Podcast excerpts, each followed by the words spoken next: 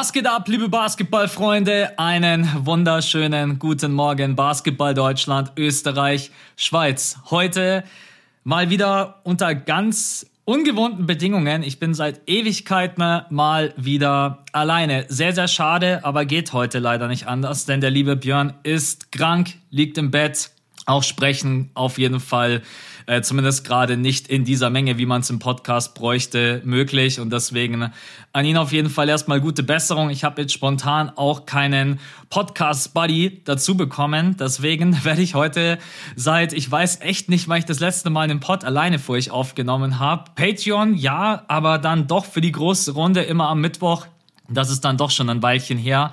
Ich habe trotz allem alles mit dabei. Ich habe eine Starting Five mit dabei, Spieler der Woche, Moment der Woche, nervigster Moment. Wir sprechen natürlich über die Warriors Mavs Serie, wir sprechen auch über die Heat Celtics Serie und zu guter Letzt habe ich auf Insta noch eine kleine Fragerunde gestartet und habe mir da fünf Fragen rausgepickt, die glaube ich auch zum aktuellen Zeitpunkt auf jeden Fall interessant sind. Geht so ein bisschen um die Offseason, geht auch darum, was würde passieren, wenn die Warriors den Titel gewinnen und so weiter und so fort. Und jetzt würde ich sagen, wir starten erstmal rein.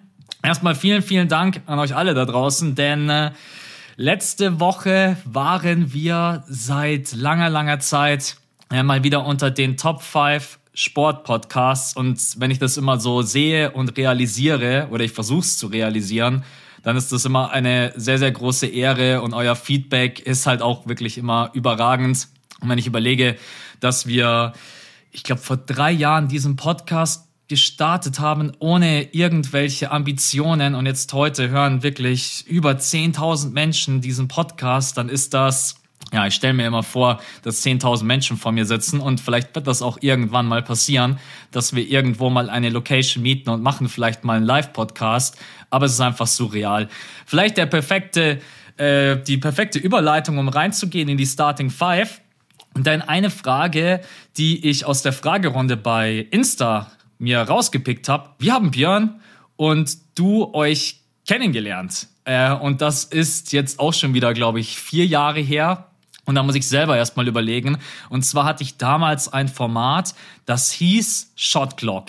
24 Sekunden Zeit, um Fragen zu beantworten. Es ist eigentlich echt schade, dass ich das heute nicht mehr mache. Ich habe das dann quasi so aufbereitet und dann hieß die Frage beispielsweise, ähm, was passiert bei den Mavs in der Offseason auf dem Trading-Markt. Dann hast du 24 Sekunden Zeit gehabt, um quasi das zu beantworten ne? und keine Sekunde länger und dann nach 24 Sekunden kam der Buzzer. Und ich habe damals äh, jeden angefragt auf äh, YouTube, Insta, wo auch immer, NBA Deutschland und Björn war der Erste, der da damals gesagt hat, hey, ich bin am Start.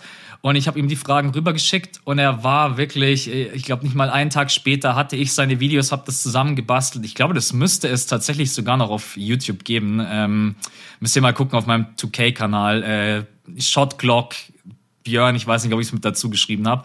Und so haben wir uns damals kennengelernt, sind dann einfach in den Austausch gekommen. Da hat ja Björn, das war ja noch ganz am Anfang mit seinem YouTube-Kanal, mit seinem äh, Gordon Hayward-Video und so weiter und seinen Stufenvideos. Also das ist jetzt echt schon ein Weilchen her. Aber genau, so hatten wir quasi den ersten Kontakt. Zweite Frage aus der Starting Five. Nutella mit oder ohne Butter? Da kann ich jetzt eigentlich bloß ins Fettnäpfchen treten, weil jeder hat da so seine eigene Vorliebe. Ich esse sowieso, glaube ich, seit Jahren kein Nutella mehr und auch generell eigentlich kein äh, Toastbrot mehr, also zumindest kein Weißbrot. Aber wenn, dann tatsächlich mit Butter. Wenn man so genauer drüber nachdenkt, richtig pervers, aber keine Ahnung. Ich find's einfach übel geil. Wenn der Toast noch so schön warm ist, dann Butter drauf und dann Nutella. Ja, wie gesagt, ein klein wenig pervers. Äh, könnt ihr natürlich auch selber für euch beantworten, Nutella mit oder ohne Butter. Dann eine andere Frage. Nächstes Jahr und da könnt ihr auch wieder äh, euch selber die Frage beantworten. Ne? Nächstes Jahr freie Dauerkarte. Welche Franchise neben Philly oder Bucks? Philly natürlich, weil ich Philly-Fan bin und Bucks, weil Björn Bucks-Fan ist. Welche Dauerkarte würdet ihr euch gönnen? Also wenn wir die freie Auswahl hätten. Ne? Bei mir wäre es dann doch relativ simpel die Golden State Warriors. Ich war viermal im Chase Center, unglaublich schöne Arena. San Francisco hat auf jeden Fall auch, also besonders da, wo ich jetzt war, Ende Januar, Anfang Februar, äh, unglaublich schöne Fleckchen und ähm, könnte es auf jeden Fall mir vorstellen, da dauerhaft mal zwei, drei Monate zu sein und einfach jedes Home Game mitzunehmen. Vielleicht passiert das auch irgendwann mal. Das einzige Problem ist immer die Unterkunft, die dann immer halt einfach brutal teuer ist. Weil stellt, ihr, stellt euch mal vor, du zahlst hier ganz normal Miete und gehst dann rüber in die USA für zwei, drei Monate. Klar, könntest du jetzt dann aus deiner Wohnung auch ein Airbnb machen und ja, mal gucken, ob ich das irgendwann mal hinkriege. Es ist auf jeden Fall ein Ziel. Aber freie Dauerkarte neben Philly, dann würde ich die Warriors nehmen. Dann sympathisch, also beziehungsweise der sympathischste oder der unsympathischste Spieler in der NBA für mein Empfinden. Also dann würde ich sagen, sympathisch auf jeden Fall Janis Antetokounmpo. Auch ja, Anthony Edwards finde ich rückt gerade auch sehr sehr weit vor. Ich mag den seine naive, ehrliche Art auf den PKs, generell wie er sich gibt. Der ist bei mir auf jeden Fall auch gerade ganz weit oben. Unsympathisch. Ja, unsympathisch. Patrick Beverly gerade so ein bisschen, also nicht nur auf dem Feld, sondern jetzt auch in seiner neuen Rolle als äh, TV Analyst und was er da manchmal so von sich gibt, finde ich schon schwierig. Und ich schaue jetzt nicht auf Patrick Beverly und denke mir, Mann, das ist aber ein feiner Kerl, den, äh, den mag ich total. Also deswegen würde ich ihn da vielleicht jetzt äh, nehmen als unsympathisch. Genau. Aber schwierig zu beantworten, weil generell habe ich eigentlich gegen niemanden so wirklich was. Oder wenn auch manchmal die Frage kommt, äh, Max, hast du irgendeinen Spieler? Und ich finde, Hass ist so ein großes Wort und das einfach überhaupt nicht. Also ich hasse gar keinen Spieler. Genau, dann haben wir, warte mal, das war jetzt eins, zwei, drei, vier, genau die letzte Frage. Auf welches Comeback freut ihr euch am meisten? Das kann ich jetzt natürlich nur für mich beantworten. Es wird ja einige Comebacks geben, hoffentlich. Zion, Kawhi Leonard, Jamal Murray und so weiter und so fort. Mmh ich würde sagen, ich freue mich schon mit am meisten auf Kawhi Leonard, weil ich auch denke, wenn bei den Clippers wieder alle fit sind, dann ist das ein unglaublich starkes Team und für mich sind die auch im Westen dann sofort wieder Contender und Kawhi Leonard ist einfach, äh, ja, besonders aus der Mitteldistanz so ein purer Genuss und deswegen, ich freue mich auf jeden Fall, wenn er wieder am Start ist, aber ich freue mich natürlich auch auf Zion. Ich hoffe, das klappt jetzt endlich mal wieder, dass er in der Saison fit ist. Auf Jamal Murray freue ich mich auch. Der ist jetzt auch schon wieder gefühlt eine halbe Ewigkeit draußen. Also da gibt es auf jeden Fall einige. Aber ich würde sagen, auf Kawhi Leonard freue ich mich schon mit am meisten. Das war die Starting Five. Dann würde ich sagen, weil wir das ja auch in den letzten Pods immer vergessen haben, einmal ein Dankeschön an die neuen äh, Patronen, die mit dazugekommen sind.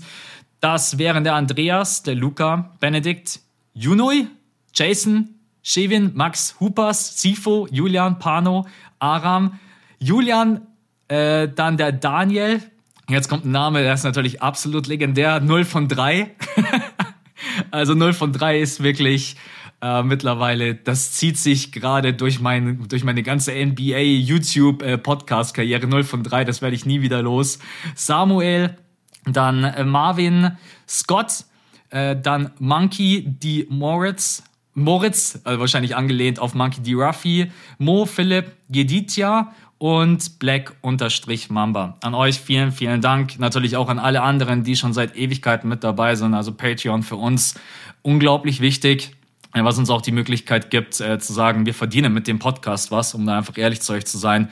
Deswegen, jeder, der irgendwie Lust hat, eine extra Folge pro Woche zu bekommen, dann immer am Wochenende oder Streams, der kann uns da gerne unterstützen auf äh, patreon.com slash das fünfte Viertel anmelden. Und ich glaube, die kleinste Stufe sind drei Dollar. Und dann kriegt ihr die Podcast-Folge vom Mittwoch, kriegt ihr immer einen Tag vorher.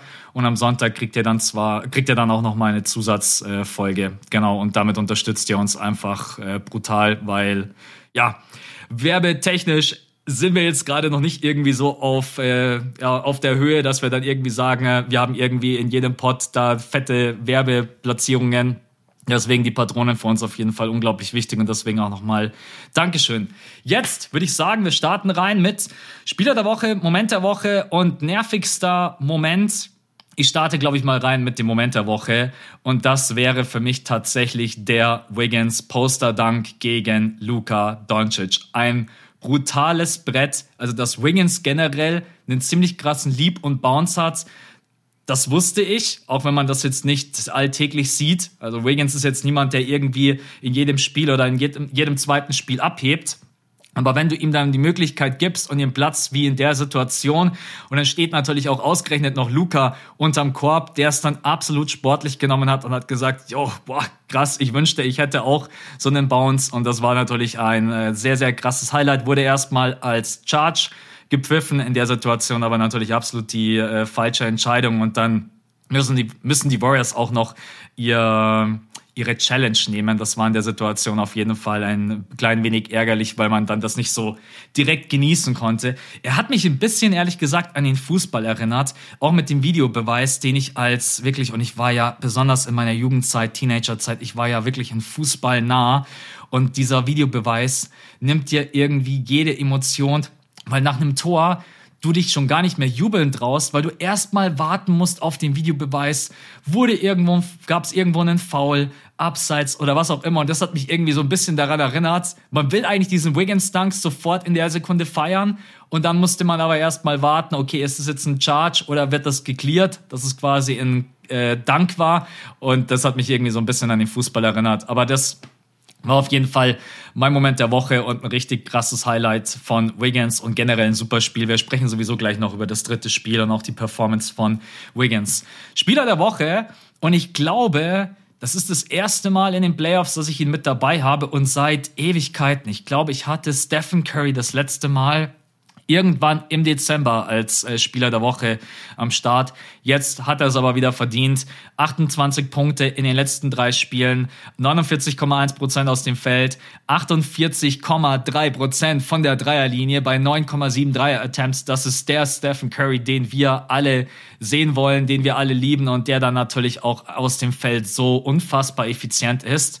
Das Einzige, 82,4 Prozent von der Freiwurflinie. Da hat er irgendwie, das ist irgendwie in den Playoffs nicht sein Ding. Also normalerweise ja jemand, der immer um die 90 Prozent schießt. Dann kommen noch 8,3 Rebounds obendrauf, 6,7 Assists bei einem Plus-Minus-Rating von plus 19. Also Stephen Curry spielt hier gerade eine Wahnsinnsserie mit so vielen guten Entscheidungen. Man merkt das auch sofort, wenn er nicht auf dem Feld ist, wie die Warriors Offense stockt. Dann defensiv finde ich auch wieder hat Curry ordentlich oben drauf gepackt. Äh, 35,6 Minuten gespielt, kriegt dann auch natürlich immer wieder seine Pausen. Was sich natürlich auch anbietet, wenn die Warriors dann mal ein bisschen Puffer und Luft haben und irgendwie mit 10 plus Punkten führen. Und deswegen wäre jetzt in der Woche Stephen Curry mein Spieler der Woche. Auch ein bisschen ärgerlich, weil nämlich hier sehe ich gerade drüber, Luca auch mit ziemlich krassen Quoten. Ne? Äh, 34 Punkte, 45,3% aus dem Feld, 41,4% von der Dreierlinie bei auch 9,7 Attempts, 80% von der Freiwurflinie, 7,7 Rebounds und 5 Assists. Also auch krass, aber bei ihm steht halt 0 Wins und 3 Niederlagen und bei Stephen Curry halt 3 Wins und keine einzige Niederlage. Deswegen, ich ja, machen wir noch schnell den nervigsten Moment äh, und das wäre für mich tatsächlich, dass irgendwie jedes Duell in der Heat Celtics Serie ein Blowout ist. Wir werden auch da gleich noch drüber sprechen, warum diese Serie generell schwere Kost ist, aber ja, ich meine, es ist einfach nervig. Ich will einfach irgendwie geilen und engen Basketball sehen. Und wenn es dann, egal auf welcher Seite, immer ein Viertel gibt, wo ein Team irgendwie komplett auseinanderfällt und dann ist das Spiel durch und du denkst dir, okay, ich kann ins Bett gehen, dann ist es einfach als neu. Ich, vor allen Dingen in der Serie neutraler kann ich gar nicht sein. Mir ist komplett vollkommen egal, wer hier weiterkommt.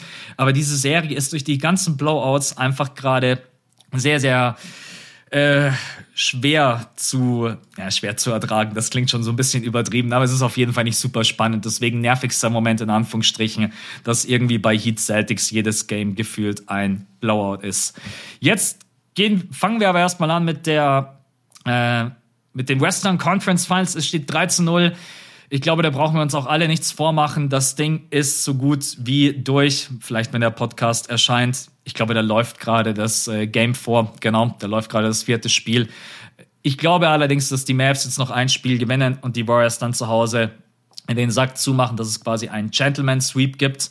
Äh, die Frage habe ich auch äh, bekommen auf Insta, deswegen hier kurz nochmal beantwortet. Ein Sweep ist ein 4-0, also quasi der Besen, wenn ein Team gar keinen Sieg holt und ein Gentleman Sweep ist quasi als Gentleman lässt du das gegnerische Team ein Spiel gewinnen, aber trotz allem gibt es mit 4-1 einfach brutal auf den Sack. Deswegen, ich tippe hier auf den Gentleman Sweep.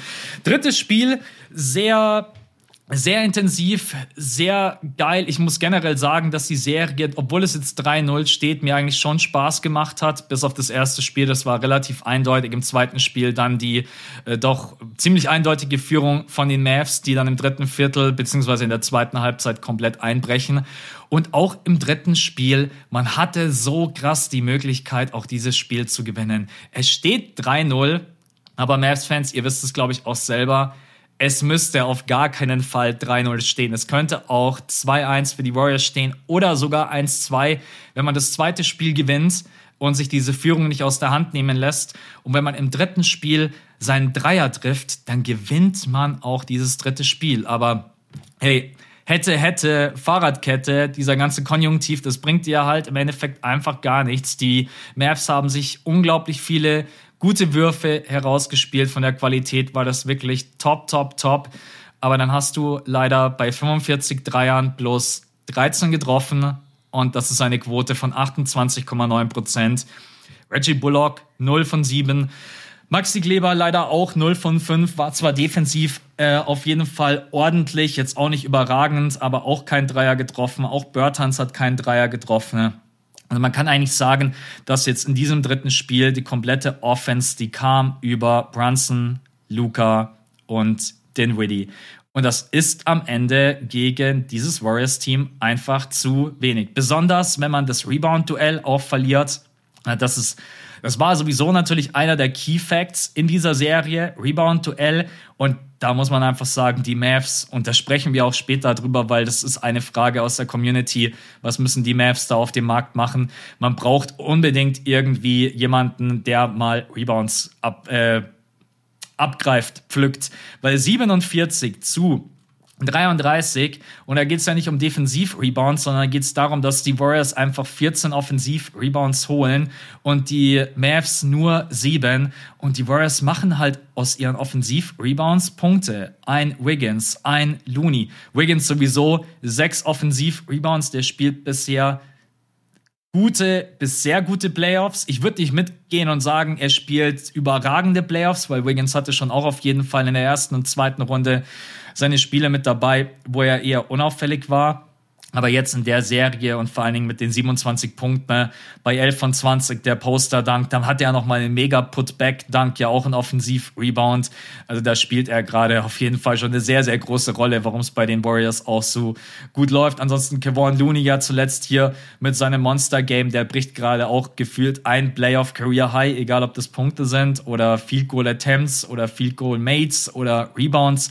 Kevon Looney ist da auch. Und das sind einfach diese ganzen diese ganzen kleinen Rollenspieler, was die Warriors auch letztendlich dann neben Stephen Curry, Clay Thompson, Draymond, äh, Jordan Poole, äh, was das Team dann so tief macht. Und auf der anderen Seite bei den Mavs, das war, glaube ich, jetzt das erste Spiel in den Playoffs, wo der Dreier einfach nicht fallen wollte zu Hause. Normalerweise hat man immer gesagt, zu Hause kann man sich auf die Rollenspieler verlassen, auswärts eher weniger.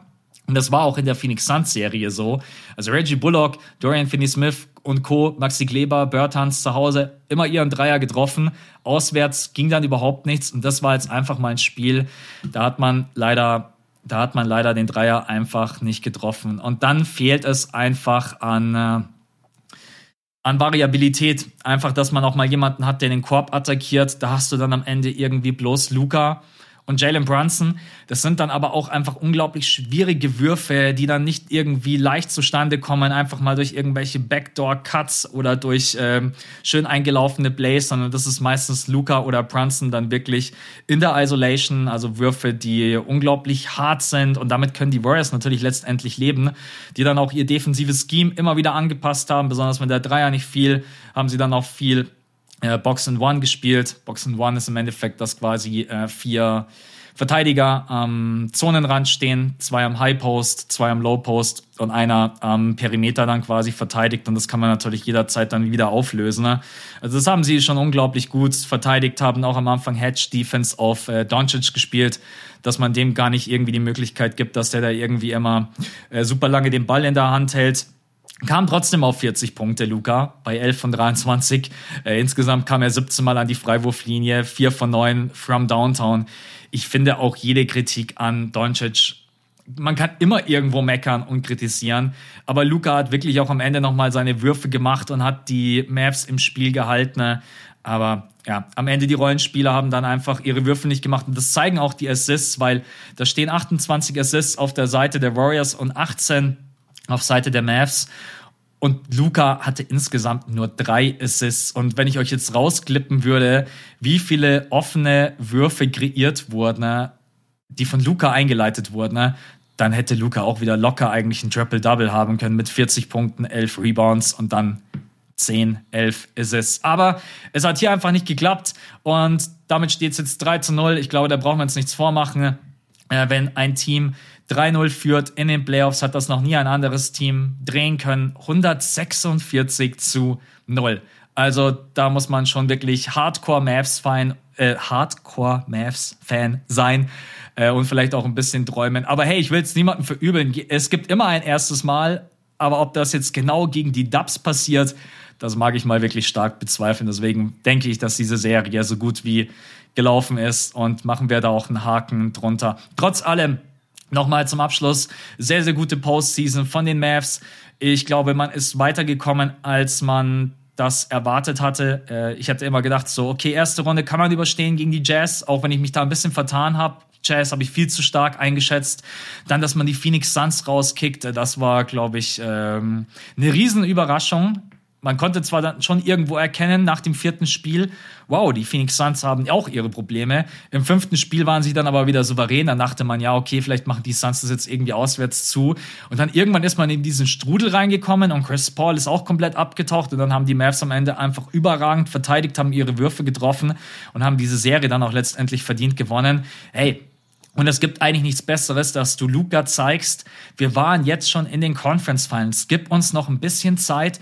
Lass uns den Kader noch strukturell verändern, verbessern. Lass uns den einen oder anderen Spieler noch hinzuziehen, egal ob das ein Flügelspieler ist oder ein Center. Wir stellen dir ein Team an die Seite, mit dem du in den nächsten zwei, drei, vier Jahren auch mal um den Titel mitspielen kannst. Und deswegen, alleine deswegen war das schon unglaublich wichtig, dass man hier in die Conference Finals gekommen ist. So, dann gehen wir rüber zur anderen Serie, über die ich, ja, wenn ich ehrlich zu euch sein darf, nicht so mega Bock habe zu sprechen, weil das vierte Spiel war wieder ein so glasklarer Blowout. Die Heat Starting Five hatte 18 Punkte.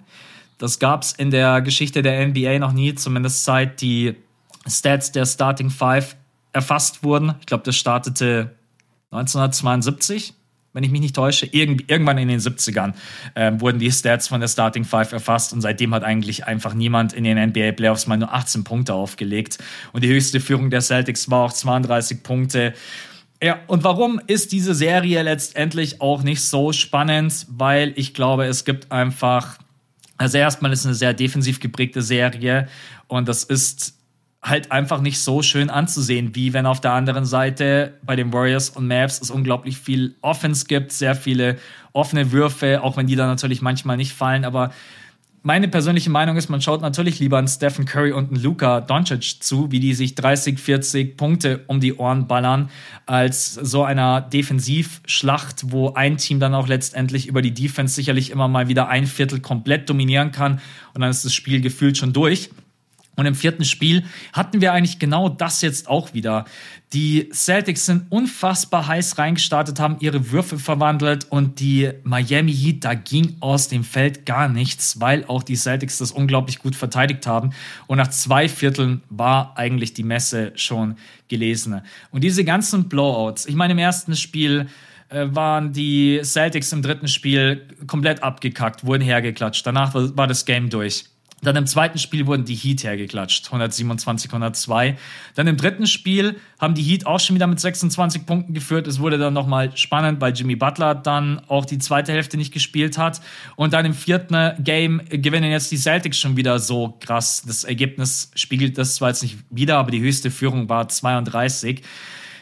Ja, come on. Und dann finde ich auch fehlen natürlich irgendwie so ein bisschen die absoluten Superstars, egal ob das jetzt ein Stephen Curry ist oder ein Giannis Antetokounmpo oder wen auch immer man da aufzählen mag. Natürlich Jimmy Butler, Jason Tatum, zwei geile Typen. Aber ich glaube, das sind einfach keine Spieler, die den neutralen Basketball-Fan begeistern. Und ich glaube, das ist auch irgendwo gerade das größte Problem.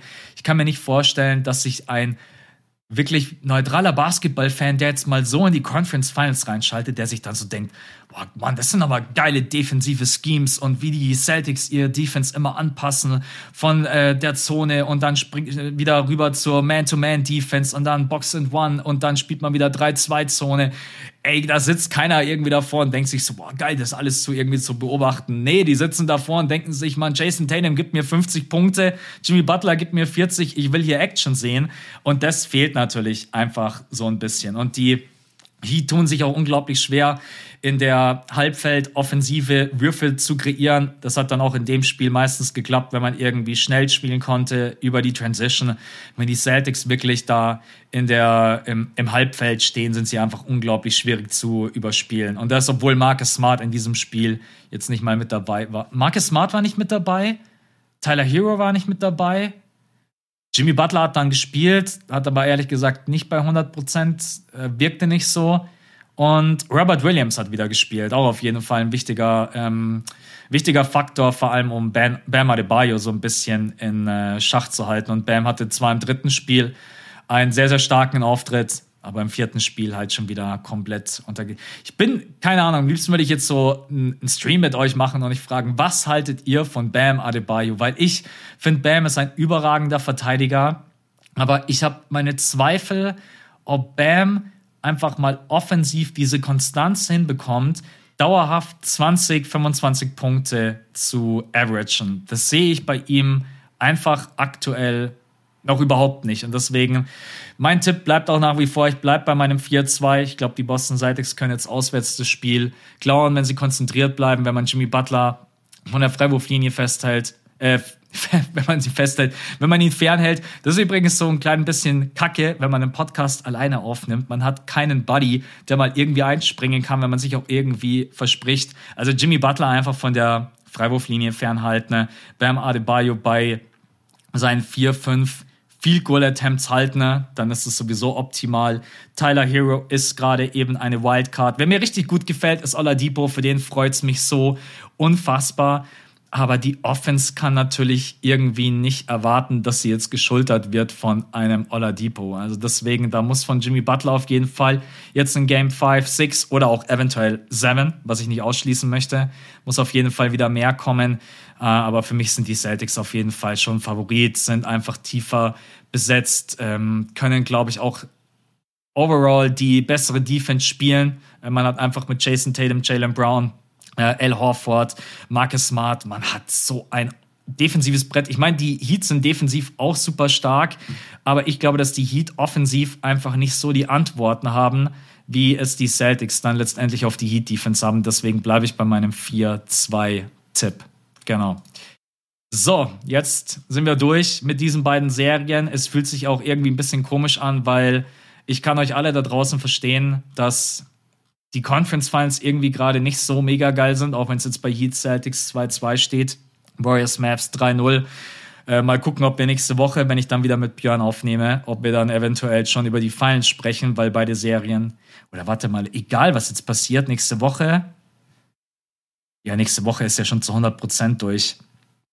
Von Mittwoch auf Donnerstag ist Game 5, dann wäre vom, dann wäre am Samstag Game 6 und dann wäre am Sonntag Nacht, Sonntag auf Montag wäre Game 7. Ja, da nächste Woche sprechen wir definitiv schon über die Finals, egal was passiert.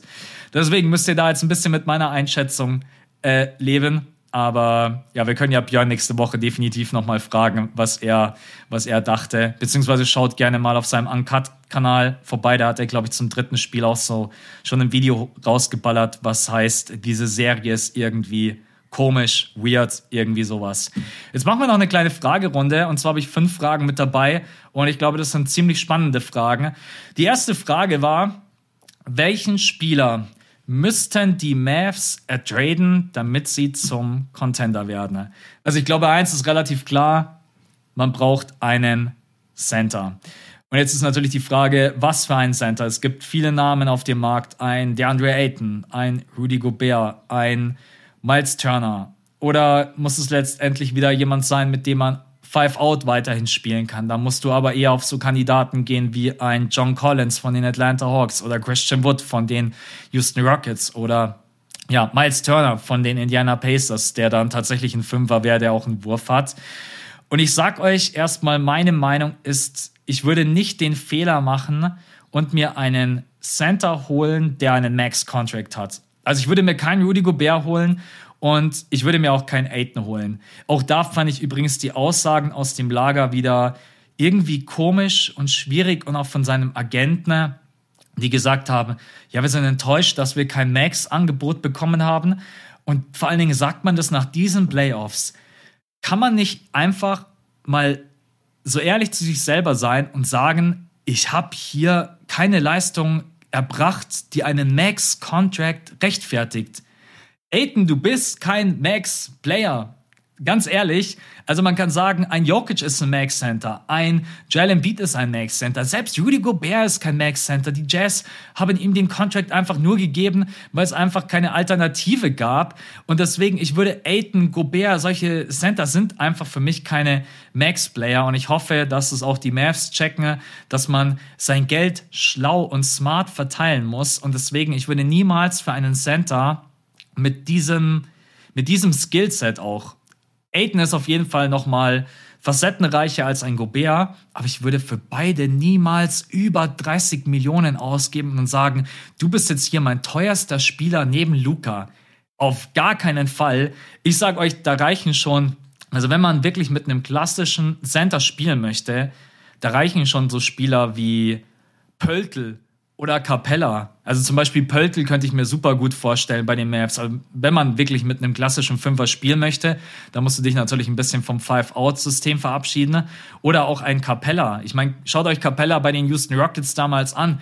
Kein Wunder, dass der andauernd Rebound-Leader war, weil die Rockets haben genauso wie die Mavs aus allen Rohren geballert. Und du hattest halt unterm Korb jemanden, der die Dinger gepflückt hat.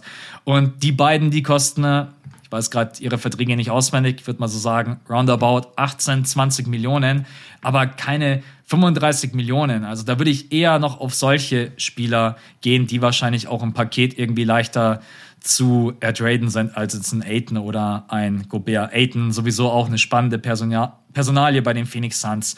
Ansonsten die Spieler, die natürlich für ein Five-Out wunderbar passen würden.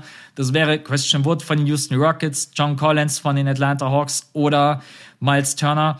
Miles Turner wäre natürlich irgendwie so der absolut optimale Case. Der hat jetzt noch ein Jahr Vertrag, wird dann unrestricted free agent. Das ist auf jeden Fall natürlich nicht ohne. Aber das wäre halt wirklich ein Fünfer, der Größe mitbringt, der Rim Protection mitbringt, der rebounden kann und den du trotzdem aber auch als Screener an die ans Perimeter stellen kannst und der da auch rauspoppen kann.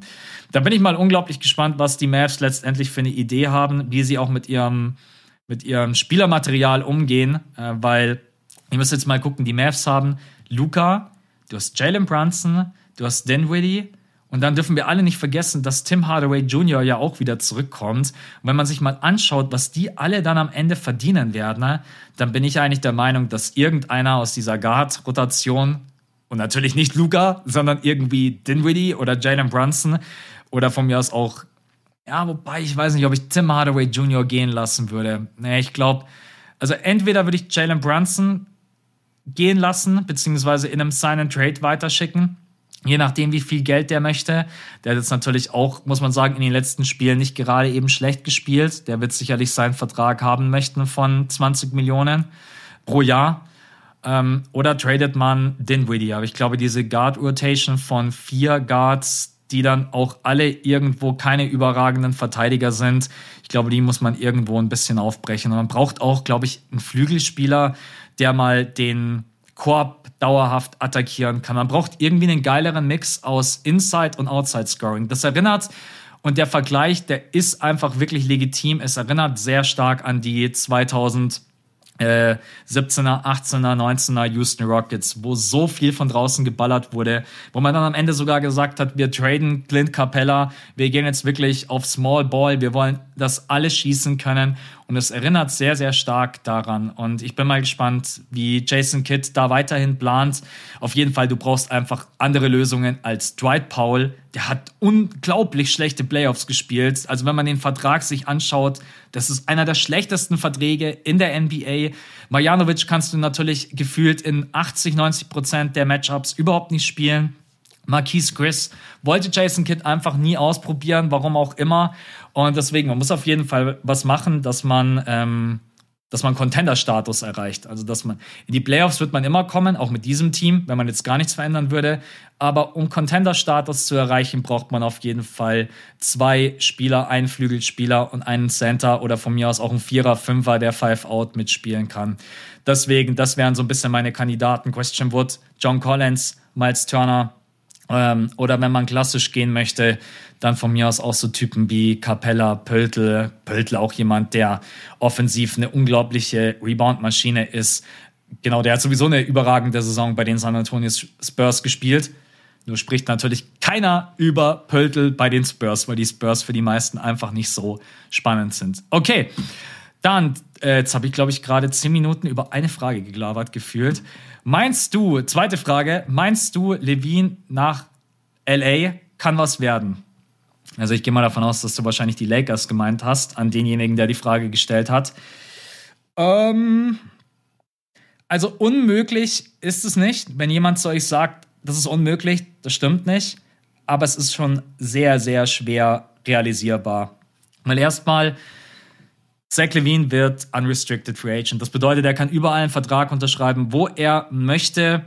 Ob das dann passiert, glaube ich nicht, weil alle, die irgendwie Cap Space frei hätten für ihn, sind, glaube ich, einfach nicht interessant. Also ich kann mir jetzt nicht vorstellen, dass ein Zach Levine sagt, ich gehe jetzt gerne zu den Magic oder ich gehe gerne zu den Pistons oder zu den Pacers oder zu den Trailblazers. Das sind, glaube ich, alles Destinationen. Und ich denke auch, dass Zach Levine jetzt in einem Alter ist, wo er selber sagt, ich möchte gerne für einen Contender spielen.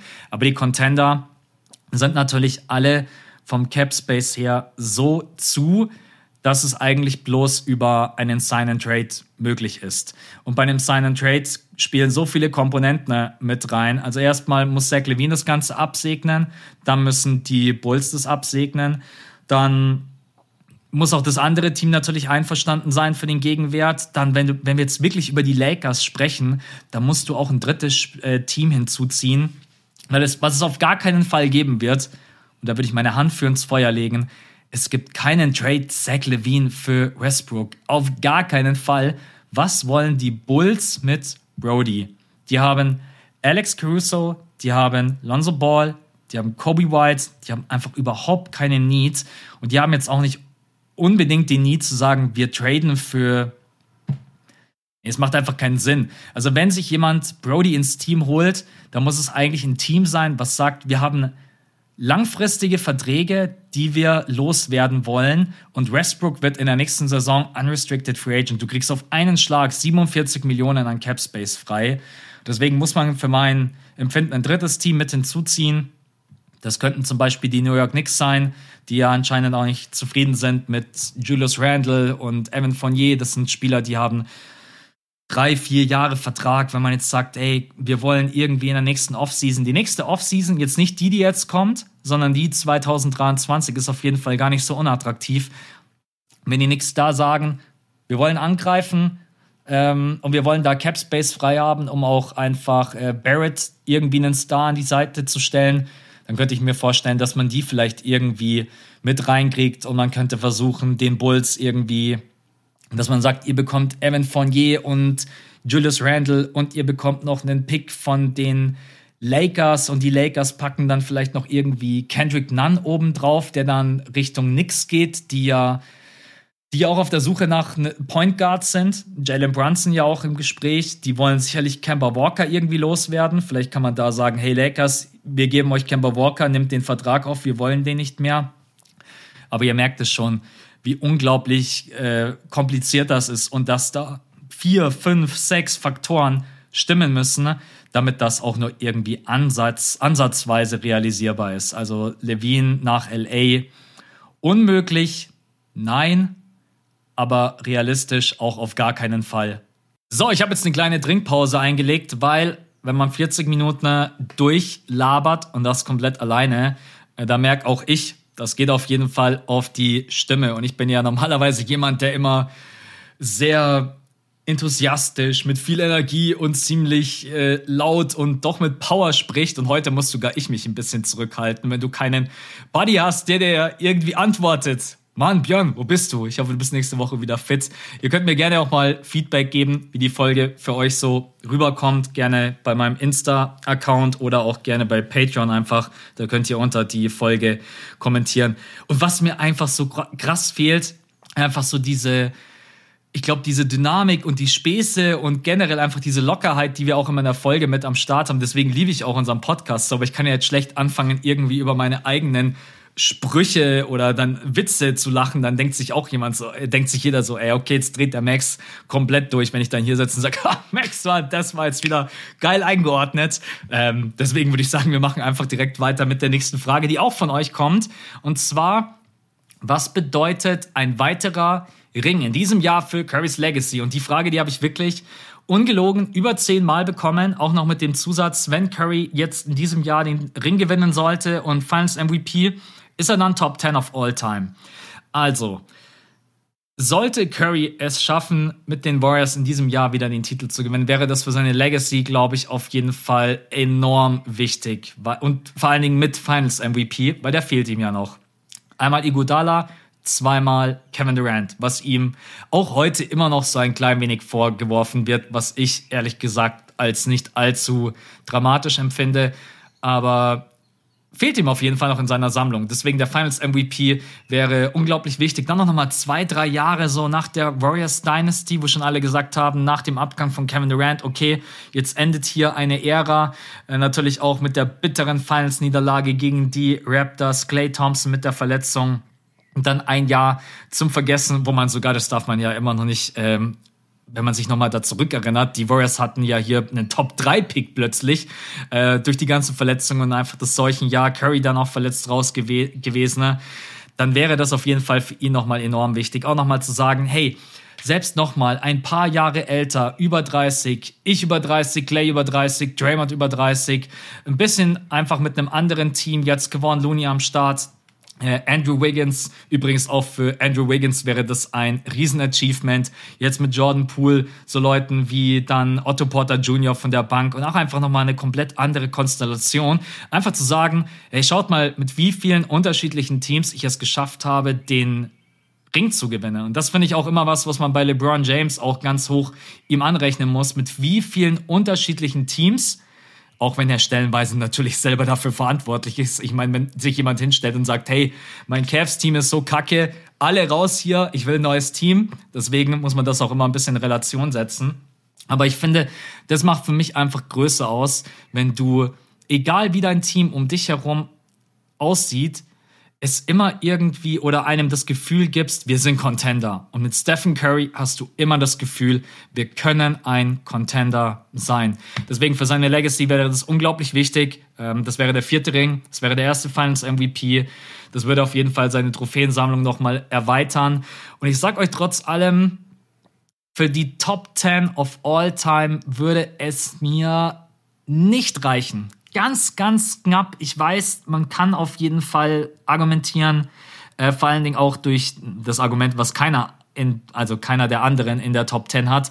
The greatest shooter of all time. Ich finde, das wird immer viel zu klein geredet. Ey, das ist einer der, also der greatest of all time ist er sowieso einer der größten. Aber einfach zu sagen, er ist der größte Shooter, den wir jemals in der NBA gesehen haben, das ist wirklich, ähm, Ja, mir reicht es trotz allem nicht ganz. Ich glaube, er bräuchte irgendwie, wenn er noch einen Ring gewinnt, wenn er jetzt in diesem Jahr den Ring gewinnen sollte und hat dann fünf Ringe und wird vielleicht nochmal Finals MVP und dann nochmal MVP, dann ist er in den Top 10. Da muss man irgendjemand anders rauskicken. Das werde ich jetzt hier spontan nicht beantworten, wer das ist. Aber dann, dann geht es irgendjemanden an den Kragen. Weil wenn Stephen Curry fünf Ringe hat, zweimal Finals MVP von mir aus dann nur Back-to-Back MVP oder er hat von mir aus auch nur einen Finals MVP und wird dann jetzt nochmal MVP im nächsten Jahr oder wann auch immer. Äh, dann der größte Shooter aller Zeiten, ne? 50, 40, 90 Club. Äh, natürlich auch Dreier-Champ. Dann irgendwann kannst du echt nicht mehr sagen, Stephen Curry ist nicht in den Top 10. Aber wenn er jetzt in diesem Jahr den Ring gewinnen würde, Finals MVP, dann würde es mir ganz knapp noch nicht reichen. Ich weiß nicht, wo ich ihn dann hätte. Auf der 11 oder auf der 12. Natürlich super nah dran an den Top 10 aber ich hätte ihn noch nicht drinnen. Da werden sich jetzt wahrscheinlich auch die Geister scheiden, aber das ist auf jeden Fall jetzt mal meine Einordnung. Dann kommen wir von Stephen Curry zu Isaac Bonga. Geiler, geiler Übergang. Äh, glaubt ihr, man sieht nächstes Jahr Bonga noch in einem NBA-Roster oder in der G-League? Ich glaube ehrlich gesagt, weder noch. Ich würde mir wünschen, dass Bonga nach Europa geht, dass er dass er irgendwo eine Möglichkeit bekommt bei einer Franchise. Und vor allen Dingen in Europa wird auch so guter Basketball gespielt. Isaac Bonga braucht jetzt unbedingt mal Minuten. Der Typ braucht mal Praxis. Die letzten zwei, drei Jahre, bis vielleicht mal eine kurze Phase bei den bei den Wizards, glaube ich. Da hat er mal irgendwie 10, 15 Spiele machen dürfen. Und äh, aber ansonsten, ne, Isaac Bonga muss raus aus der NBA. Den seine Entwicklung ist so stehen geblieben. Der muss zurück nach Europa, wohin auch immer. Ich glaube auch, dass die G-League für ihn äh, es ist einfach kein Step, den ich, den ich ihm jetzt empfehlen würde. Er braucht Minuten, er braucht Erfahrung äh, und ich glaube, dass Isaac Bonga einfach in Europa besser aufgehoben ist. Und vor allen Dingen bei den Teams, bei denen er jetzt auch immer war, er hat halt einfach auch nie die Möglichkeit gehabt, dort mal eine größere Rolle einzunehmen. Jetzt auch zuletzt bei den Toronto Raptors. Ähm, man hat so viele ähnliche Spielertypen wie Bonga und kein Wunder, dass er da keine Minuten sieht. Genauso wie letztendlich dann auch bei den Wizards, wo er keine Minuten gesehen hat. Äh, besonders in der Phase, in der dann ähm, Westbrook auch da war, weil dann Bonga einfach auch den Ball nicht bekommt und generell auch in der Rotation nicht stattgefunden hat. Deswegen würde ich sagen, Bonga wieder zurück nach Europa und weder NBA noch G-League. Und ich könnte jetzt sagen, natürlich gönne ich ihm, dass er nochmal in der NBA eine Chance bekommt. Aber wirklich jetzt rein aus objektiver Perspektive würde ihm das wahrscheinlich überhaupt nichts bringen. Der, der Junge braucht einfach mal Spielpraxis und die kriegt er in der NBA, so wie er es bräuchte, um sich weiterentwickeln, die kriegt er einfach nicht. Deswegen Bonga zurück nach Europa. Und die letzte Frage. Machen die Warriors trotz einem möglichen Titel einen namhaften Trade? Ich habe gerade so ganz kurz eine Pause gemacht, weil jetzt habe ich natürlich zweimal Warriors in dem in den letzten fünf Fragen mit dabei. Das ist jetzt vielleicht nicht ganz optimal, aber ich lasse die Frage jetzt einfach mit drinnen. Äh, wenn die Warriors den Titel gewinnen sollten, dann ähm, also generell muss man sagen, die nächsten Jahre werden sowieso super spannend, weil du hast, äh, du hast Stephen Curry seinen Monstervertrag, du hast Clay Thompson seinen Vertrag, Draymond, dann du hast Jordan Poole, der natürlich auch irgendwann seine Kohle möchte, du hast den Vertrag von Andrew Wiggins, der ausläuft. Und du hast natürlich diese Luxussteuer, die irgendwann so krasse Dimensionen annimmt, dass glaube ich selbst die Warriors Owner sagen, ey, irgendeiner muss gehen, weil wir zahlen hier am Ende sonst irgendwann 500 Millionen Luxussteuer. Und ich glaube, das ist tatsächlich der Betrag, der rumschwirrt. Wenn man alle behalten würde, Clay, Draymond, Wiggins auch verlängern würde, Jordan Poole verlängern würde, dann wäre man irgendwann so in der Luxussteuer drinnen, dass sich die Balken biegen. Und dann wäre man natürlich auch Tax, Repeater und dann ihr, boah. Deswegen, bin ich mal gespannt, wie es da weitergeht. Machen die Warriors einen möglichen Trades? Also im Endeffekt würde sich ja bloß anbieten zu sagen, man tradet doch für einen Center und da man das jetzt schon vor der Trade Deadline nicht gemacht hat, glaube ich ehrlich gesagt nicht dran. Ich glaube nicht, dass die Warriors sagen, wir traden jetzt im Sommer für irgendwie einen Hochkaräter. Äh, egal, ob das jetzt irgendwie ein Miles Turner ist oder auch irgendein anderer Spieler, weil Du hast immer noch James Wiseman. Du hast Leute wie Moses Moody, Kuminga. Ich glaube, man kann in der Konstellation zusammenbleiben. Ich ich vermute, dass die Warriors weiterhin versuchen, Wiseman aufzubauen. Und dann schaut man vielleicht, wenn das wirklich überhaupt nicht funktionieren sollte und man würde jetzt auch in der nächsten Saison die Erwartungen nicht erfüllen, dass man zur Trade Deadline nochmal irgendwie was macht. Aber ich glaube nicht, dass man in dem Sommer jetzt irgendwie einen großen Trade rausballert, wo man sagt, hey, wir machen jetzt ein Paket aus Wiseman, Wiggins, äh, vielleicht noch irgendwie Kuminga und, oder irgendwie ein Pick und sagen, wir traden hier irgendwie für einen Hochkaräter. Das glaube ich nicht dran. Das ist, glaube ich, auch nicht die Philosophie der Warriors. Deswegen, ich glaube, die gehen erstmal ganz normal in die Offseason, äh, kümmern sich um die, um die Cap-Holds, um die Vertragsverlängerungen, die auch anstehen. Und dann geht man ganz normal in die neue Saison, aber ohne irgendeinen großen namhaften Trade. Genau. Das wäre noch meine Einschätzung zu guter Letzt. Ansonsten äh, sind wir für heute durch. Äh, ja, ich hoffe, es hat euch trotz allem Spaß gemacht. Am Björn auf jeden Fall nochmal gute Besserung. Ich habe auch zu ihm gestern gesagt, also er hat mir ähm, Montagabend Bescheid gegeben, hat gesagt, ey, mir geht's so kacke und dreckig. Ähm, ich kann dir nicht versprechen, dass ich morgen am Start bin. Hab dann auch zu ihm gesagt, hey, du gar kein Thema. Ähm, Gesundheit geht immer vor und hat mir dann heute Morgen nochmal ein Update gegeben und äh, das bringt dann auch überhaupt nichts, wenn Björn dann hier im Podcast drinnen hängt und äh, kann nicht wirklich sprechen und ist auch einfach krank. Deswegen an ihn gute Besserung und an euch alle da draußen. Äh, ja, ich hoffe, es hat euch trotz allem Spaß gemacht, auch wenn ich heute alleine am Start war. War übrigens dann auch nicht so easy, spontan jemanden äh, sofort zu organisieren. Also ist nicht so, dass ich es irgendwie nicht probiert hätte. Aber ich habe natürlich dann auch am Dienstag aufgenommen, dass die Folge dann auch pünktlich für die Patronen rauskommt und dann auch am Mittwoch pünktlich um 5 Uhr erscheint. Ansonsten, äh, ähm, ja, wünsche ich euch auf jeden Fall noch viel Spaß mit den letzten Games. Wir hören uns dann am Wochenende für die Patronen und nächste Woche dann wieder, ja, schon mit den NBA Finals. Ich bin gespannt. Wahrscheinlich Warriors gegen Boston Celtics, Miami Heat. Das wissen wir aktuell noch nicht. Und dann hoffe ich, dass wir auf jeden Fall geile Finals bekommen. Und ja, die Conference Finals jetzt nicht mega spannend, aber dass in den Finals auf jeden Fall da nochmal Gas gegeben wird. Leute, ich bin für heute raus, bevor ich jetzt den Faden komplett verliere. Ich wünsche euch einen schönen Tag. Vielen Dank fürs Reinhören, für euren Support. Und wir hören uns dann am Wochenende oder für alle anderen nächste Woche wieder. Bis dahin, Leute. Ciao.